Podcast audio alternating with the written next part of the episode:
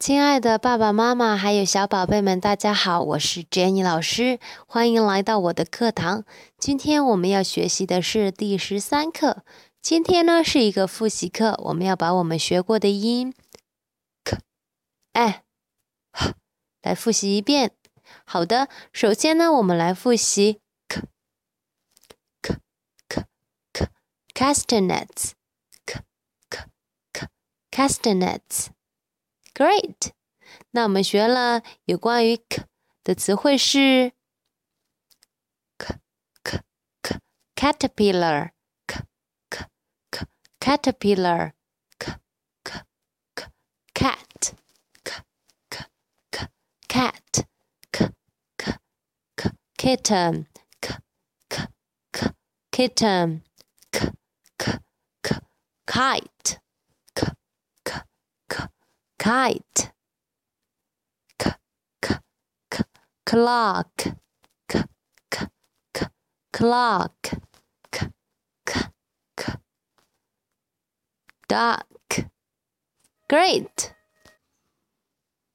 接下来我们要复习的音是 e e egg e e egg e e hen e e hen e a Nest, a a nest。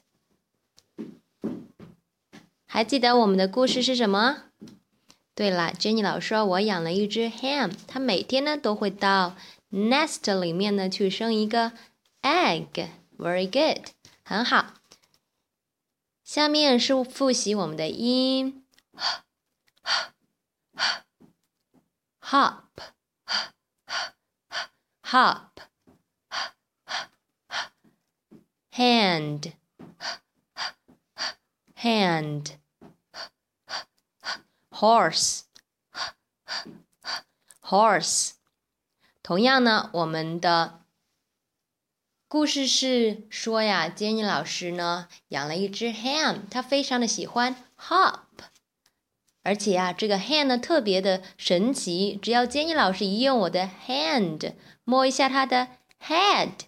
它就立刻变成了一匹 horse。horse very good。接下来我要把我们这个星期学过的绘本给大家复习一遍。第一个呢是 Biscuit and the Cat。在这个绘本里呢，我们要掌握以下词汇：ran、cat、mat、naps、can、to、the。 On, biscuit, oof. Biscuit ran. Biscuit ran to the cat.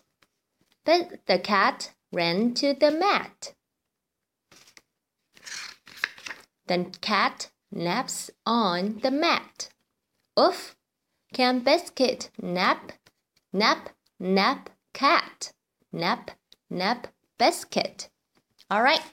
下面一本呢是《Biscuit and the Hen》。